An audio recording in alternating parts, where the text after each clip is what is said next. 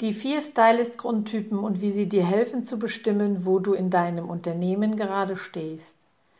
Ich versuche mal, diese Grundtypen etwas aufzuschlüsseln. Wer es genauer haben möchte, sollte das Quiz machen. Hier gibt es acht Fragen und am Ende bekommst du eine Auswertung per E-Mail zugeschickt.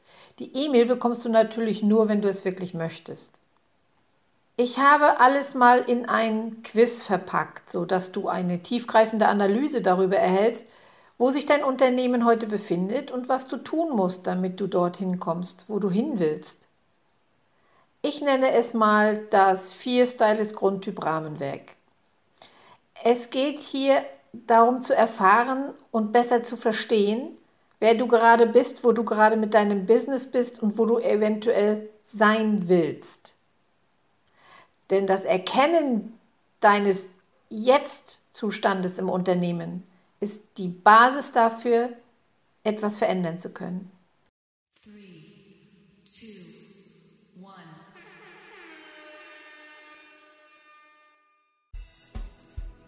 Willkommen zum Business Lotsen Podcast für Friseurmeister, Saloninhaber und alle, die diesen Weg noch gehen wollen. Mein Name ist Liane. Ich bin Friseurmeisterin und mit diesem Beruf seit über 40 Jahren liiert. Im Business Lotsen Podcast rede ich über ganz alltägliche Dinge aus der Welt der Friseursalon-Unternehmen. Dein Salon läuft generell ganz gut, dennoch erlebst du immer mal wieder Momente und Situationen, die dich ausbremsen oder wo du Rückschläge erlebst. In dieser Podcast-Reihe für das Friseurbusiness werden Themen angesprochen, die dich bewegen und die aktuell beschäftigen. Damit ich dein Thema, dein Problem mit ansprechen kann, habe keinerlei Scheu, deine Themen zu nennen. Schreibe mir einfach, was dich interessiert und worüber du gern reden würdest oder wo du Hilfe brauchst. Der Business Lotse. Bevor ich etwas genauer auf die vier Stylist-Grundtypen eingehe, möchte ich kurz erzählen, wie ich auf diese Stylist-Typen gestoßen bin. Ich selbst war über 40 Jahre im Friseur- und Kosmetik-Business unterwegs, habe selbst hinterm Stuhl gestanden, also direkt am Kunden gearbeitet, habe nebenher auch andere Salons beraten und mit ihnen Strategien und Konzepte erarbeitet. Es war von meiner Seite nie so, dass ich es an die große Glocke hing oder im Internet diesen Service anbot. Denn ich wollte mich in erster Linie um mein eigenes Unternehmen kümmern können. Ich wurde also mehr oder weniger gefunden. Was mir sehr gut gefiel, konnte ich dadurch doch sehr individuell beraten und das ganz ohne Zeitdruck. Schon sehr schnell bemerkte ich, einfach nur auf der ökonomischen Schiene des Unternehmens anzusetzen, ist falsch. Ich darf nebenher erwähnen, ich gehöre zu den hochsensiblen Menschen, bekomme also sehr viel Informationen aus dem energetischen Umfeld mit. Das bedeutete, ich merkte schnell, wenn etwas nicht stimmte, und dort setzte ich dann an. Ich tat es also mehr intuitiv, was mir ziemlich leicht fiel. Irgendwann dann brauchte auch ich Hilfe und begab mich auf die Suche nach einem Coach. Ich fand diesen Coach hier in Amerika und war sehr angetan davon, dass ich jemanden gefunden habe, der ebenso einen individuellen Ansatz hatte, zu beraten. Das, was ich selbst als Ausgangspunkt genommen habe, um die Ist-Situation im Salon zu erkennen, hatte dieser Coach zusammengefasst und es als die vier Stylist-Grundtypen bezeichnet.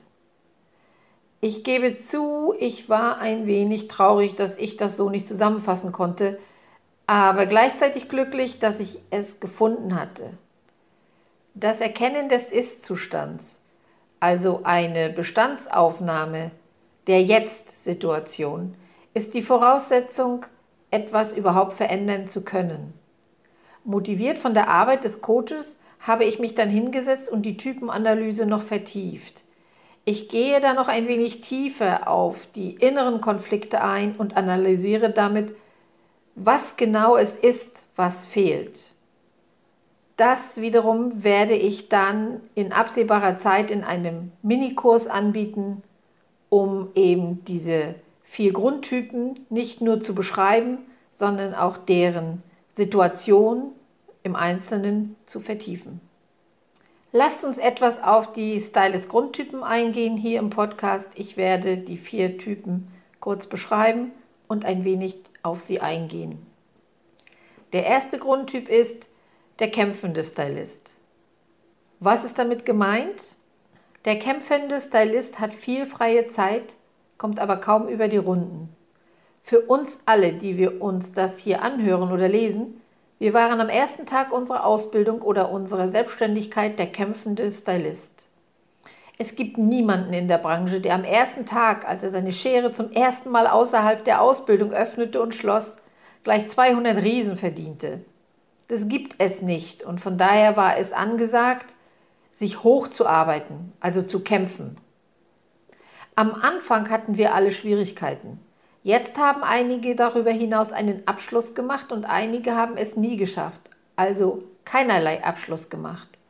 Bei all diesen Grundtypen kann es einen Bumerang-Effekt geben, aber der kämpfende Stylist ist so kategorisiert, dass er viel Freizeit hat und kaum die Herausforderungen bewältigt, für die man Zeit hat. Doch was man wirklich braucht, sind die Kunden. Und diese sind zu Beginn der Laufbahn noch nicht vorhanden. Man muss sie finden und seinen Kundenkreis erst aufbauen. So, was, wenn du ein Saloninhaber bist, der auch zu diesem jetzigen Zeitpunkt ein kämpfender Stylist ist? Du hast eigentlich keine Ahnung, wie du dahin gekommen bist. Dabei gab es eine Zeit, in der dein Geschäft boomte, aber im Laufe der Jahre scheint die Kundschaft langsam etwas ausgetrocknet zu sein. Nicht falsch verstehen, du hast immer noch eine solide Handvoll treuer Kunden, die hereinkommen. Das Problem dabei ist, das Geschäft wächst nicht kontinuierlich und du stellst fest, immer mehr Lücken in deinem Terminkalender zu haben. Mehr als je zuvor. Du willst unbedingt dein Salonteam leiten, aber du willst auch deine eigene solide Kundschaft haben. Doch das Geschäft fühlt sich gerade nicht wirklich sicher an.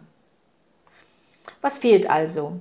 Solltest du in diese Kategorie kämpfender Stylist fallen, was fehlt dann in deinem Unternehmen?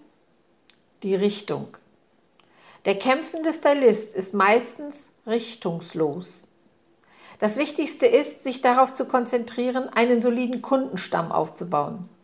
Wir können uns später mit speziellen Service, mehr Angeboten, mit Preisveränderungen, Nuancen und all diesen Dingen beschäftigen. Doch zuerst muss diese Phase des Kundenaufbaus solide gestaltet werden. Du solltest die zusätzliche Zeit nutzen, um eine Marketingstrategie umzusetzen. Wenn es verlockend ist, die zusätzliche Zeit zu nutzen, um mit dem Hund spazieren zu gehen oder einfach nur einen Nachmittag für sich allein zu genießen, wird dieser endlose Kreislauf nicht unterbrochen, bis das Marketing fertig ist. Wann immer ich einen Stylisten trainiere, wirst du mich sagen hören, das ist ein kurzfristiges Opfer für ein langfristiges Spiel. Wenn du also ein kämpfender Stylist bist, erwarte ich dann, dass du auftauchst und mehr tust? Ja. Und erwarte ich, dass du das auf lange Sicht tust? Nein. Niemand will das. Aber auf kurze Sicht ist das ein Muss. So, dann haben wir den zweiten Grundtypen, den Opferstylisten. Kleine Bemerkung am Rande, es gibt hier keine festgelegte Reihenfolge. Ich beschreibe sie einfach so nacheinander, wie ich sie mir notiert habe. Okay? Also, der zweite Grundtyp ist der Opferstylist. Der Opferstylist hat keine freie Zeit, ist aber finanziell komfortabel. Er hat also genau das Gegenteil des Kämpfers, keine Freizeit und viel Geld. Für viele von uns sagen wir, oh ja, der Opferstylist scheint alles zu haben. Alles, was ich will, ist mehr Geld. Das stimmt so nicht ganz. Wenn man mit einem Opferstylisten spricht, dann hörst du, dass sie zu den erbärmlichsten Leuten in der Branche gehören und sie wissen nicht, wie sie dahin gekommen sind. Das mit den erbärmlichsten Leuten bitte in Anführungsstrichen sehen. Opferstylisten haben ein solides Einkommensniveau, aber sie könnten genauso gut in den Salon ziehen, weil sie lange und harte Tage arbeiten, um ihre Euros auf ihrem Bankkonto zu verdienen. Wenn du ein Stylist auf Provisionsbasis bist oder zur Stuhlmiete arbeitest, dann bist du der Stylist, der zu sein wir uns alle gewünscht hätten, als wir aufwuchsen. Und mit dem Aufwachsen ist gemeint, im Business gewachsen sind. Als Friseur gewachsen sind. Einige von den Opferstylisten werden gerade jetzt bewundert und verehrt. Wir bitten sie um Rat. Wir fragen sie, wie hast du das gemacht? Wir blicken zu ihnen auf. So, als ob sie alles hätten. Eine boomende Kundschaft, acht bis zwölf Stunden Arbeitstag, fünf Tage in der Woche oder mehr hinter dem Stuhl. Sie sind sechs Wochen oder mehr ausgebucht und haben eine kilometerlange Warteliste. Vielleicht sind Sie sogar ein Pädagoge, der durchs Land reist. Das Problem ist, dass ihr Privatleben den Preis dafür bezahlt und sie im Allgemeinen einen ziemlich großen finanziellen Verlust hinnehmen müssen. Und deshalb auch die Bezeichnung Opferstylist. Was? Das klingt verrückt. Was ist damit gemeint?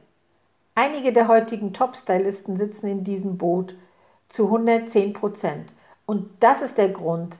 Sie sind überbucht. Und weil die Opferstylisten den Fluss des Neugeschäfts gestoppt haben, sind sie ausgebucht. Und wenn sie sechs, acht, zwölf, 14 Wochen ausgebucht sind, kannst du dann sagen, die Bücher sind offen? Ich sage, dann bist du am Ende. Ich sage, von hier aus geht es nur noch langsam bergab statt bergauf. Der einzige Raum zum Wachsen ist die Erweiterung des Terminkalenders, was du nicht tun kannst. Der Opferstylist ist bereits am Limit und Sie können keine neuen Kunden mehr aufnehmen. Also verlieren Sie im Grunde Geld. Was dagegen passiert in der Realität? Wir sehen zu Ihnen auf, als hätten Sie alle Kästchen angekreuzt, also alle Fragen richtig beantwortet, alles richtig umgesetzt, was Sie je gelernt haben. Sie haben alles erreicht, was uns in der Berufsschule und in der Praxis beigebracht wurde. Du musst hart arbeiten, um es dir zu verdienen. Du arbeitest nachts, du arbeitest an den Wochenenden, du arbeitest alles dazwischen an Zeit. Vielleicht bist du ein Brautstylist als Beispiel, die den ganzen Sommer lang auf ihre Wochenenden verzichtet.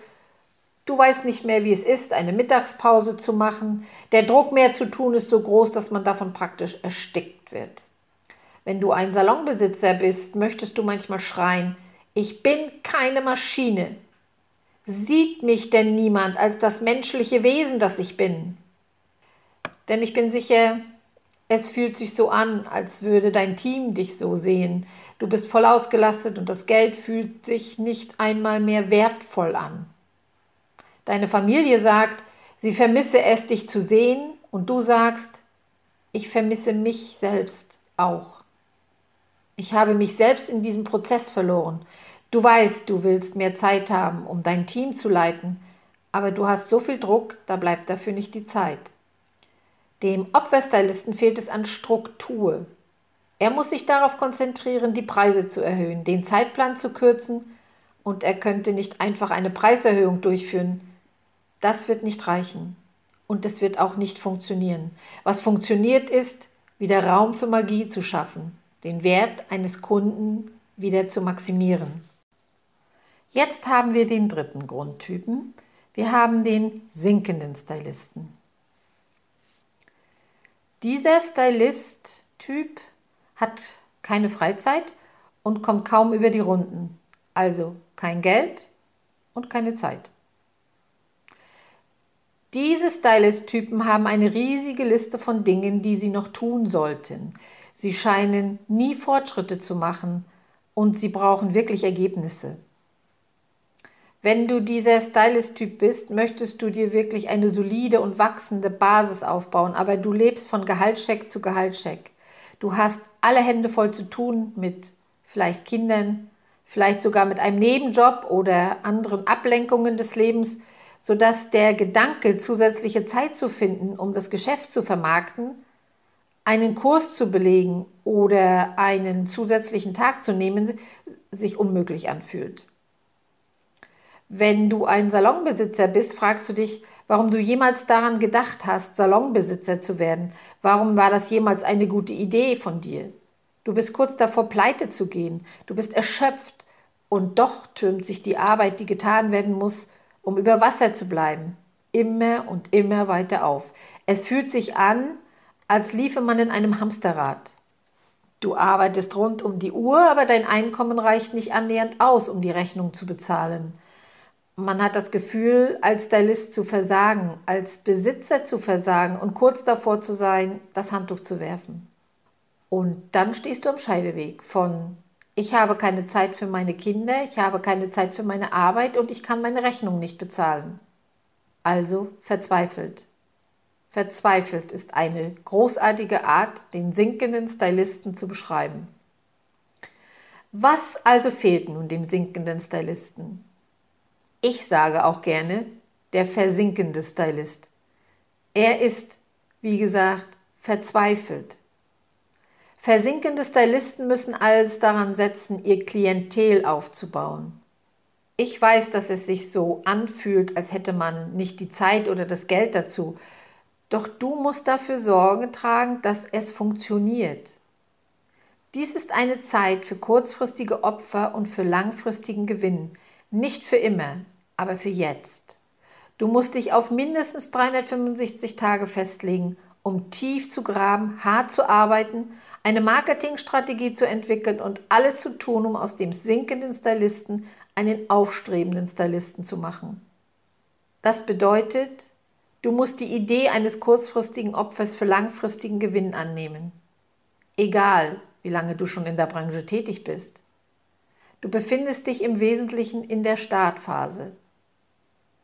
Du musst dein Unternehmen jetzt als Start-up betrachten und es als solches pflegen. Und ganz im Vertrauen und ganz klar herausgesagt, die Stylist-Art oder der Stylist-Typ sinkender Stylist kommt am häufigsten vor. Und er passiert auch sogenannten alten Hasen im Business. Okay, nicht zuletzt ist der vierte Grundtyp der Skalierungsstylist. Dieser Stylist-Typ hat viel freie Zeit und viel Geld. Dieser Stylist-Typ ist der, zu dem wir alle irgendwie streben, den wir erreichen wollen. Das ist der Stylist-Typ, wofür wir alle arbeiten. Aber weniger als 5% der Industrie erreichen es jemals, Skalierungsstylist zu sein. Als Skalierungsstylisten zu arbeiten nach einem Traumzeitplan. Und mit Traumzeitplan meine ich keine Nächte, keine Wochenenden, es sei denn, das willst du so. Sie sagen, ich möchte nur samstags und sonntags arbeiten und die ganze Woche mit meinen Kindern frei haben. Das ist cool. Das ist toll. Wenn dich das glücklich macht, ich bin dafür da. Dann stellt sich also die Frage, wie es weitergeht. Skalierungsstylisten haben alles, sie müssen nicht zu hart arbeiten, sie verdienen eine Menge Geld. Also sind sie fertig oder was? Mm -mm, auf keinen Fall. Wenn sie ein Auftragsstylist sind oder auf Basis von Stuhlmiete arbeiten, leben sie ihren Traum. Sie arbeiten nur mit Traumkunden, sie arbeiten zwei bis vier Tage pro Woche, nie mehr als acht Stunden, nur an den Tagen, die sie glücklich machen. Und wie geht es dann weiter? Wer hätte gedacht, dass sie an diesem Ort kommen und immer noch mehr wollen? Ja, das ist der verrückte Vorbehalt, wenn man ein Skalierungsstylist sein will. Wer dieses Niveau erreicht, sucht nach dem, was als nächstes kommt. Denn diejenigen, die zu dieser Fähigkeit getrieben werden und an diesen Ort kommen, suchen immer nach dem, was als nächstes kommt. Auf diese Weise sind sie überhaupt erst hierher gekommen. Bedeutet ganz klar, Sie bleiben niemals stehen. Sie wollen immer mehr und gehen immer weitere Schritte vorwärts. Bist du in dieser Grundtypart ein Salonbesitzer, führst du ein Geschäft, das Monat für Monat Gewinn abwirft. Dieser Stylist-Typ ist nie in den roten Zahlen. Es gibt immer eine gesunde Marge bis zu dem Grad, dass sie nicht einmal mehr Kunden annehmen müssen. Sie führen Ihr Team nur noch in Vollzeit oder sogar in Teilzeit, wobei das Management die schwere Last des Tagesgeschäfts auf sich nimmt. Sie haben nicht das Gefühl, dass Sie rund um die Uhr im Salon sein müssen. Sie sind in der Lage, Urlaub zu nehmen, ohne Ihrem Team jeden Tag zu simsen und sich anzumelden. Sie nehmen keine Kunden mehr an. Wie geht es also weiter? Das ist eine große Frage und diese Salonbesitzer stehen an einem Scheideweg und starren in das Fass voller Möglichkeiten. Auch nicht so ganz einfach. Wie geht es also mit Skalierungsstylisten weiter? Was fehlt Ihnen noch? Eine kontinuierliche Verbesserung Ihrer Marketingbemühungen kann es Ihnen ermöglichen, ein Geschäft aufzubauen, das vollständig auf Autopilot läuft. Sie sind in der Lage zu delegieren, zu organisieren und umzustrukturieren. Sie werden einen Marketingmanager an Bord haben, einen virtuellen Assistenten und ein Team, das Sie strategisch unterstützt, damit Sie nicht zu viel selbst tun müssen. Dieser Typ fährt fort, die Preise zu erhöhen und seinen Zeitplan zu verkürzen. Der Schwerpunkt sollte auf der Führung des Teams liegen. Wenn du ein Skalierer bist, hast du auch die Möglichkeit, ein zweites Unternehmen zu gründen. Dann können wir in Dinge eintauchen wie Bildung, einen neuen Salon eröffnen, ein Nebengeschäft gründen, eine gemeinnützige Organisation gründen, wie einige wirklich und unglaubliche Dinge tun. Das sind die Dinge, die für diese Skalierer groß und sexy und aufregend sind. Einige von euch sind Opferstylisten oder Kämpferstylisten und sie sagen, oh, ich will all diese Dinge. Ich möchte eine gemeinnützige Organisation gründen. Ich möchte Pädagoge werden. Großartig. Ich will diese Dinge auch für euch, aber ich muss sie erst einmal skalieren lassen, sonst richten wir nur Chaos an. Dein Salongeschäft wird darunter leiden, dein neues Unternehmen wird darunter leiden, dein Lebensstil wird darunter leiden, deine psychische Gesundheit wird darunter leiden. Bedeutet also, du musst erst einmal der Skalierungs- Stylist sein und ihn für eine Zeit leben, bevor du weitergehst. Ja, zum Schluss möchte ich noch ganz gern sagen, ich bin da, um zu helfen, dein Wunschziel zu erreichen. Geh aber erst einmal den ersten Schritt und mach einfach mal das Quiz, um zu erfahren, wo du gerade stehst. Danach kannst du dann daran gehen, etwas zu verändern, dich nach vorn zu bewegen und vielleicht sogar den Skalierungsstylist zu erreichen. Ich wünsche dir viel Spaß mit dem Quiz und nachdem du die Auswertung von dem Quiz bekommen hast, wirst du auch weitere Informationen kriegen, wie es möglich sein kann, mit mir zu arbeiten oder selbst Dinge in Gang zu bringen. Ein herzliches Dankeschön fürs Zuhören, dein Business Lotse.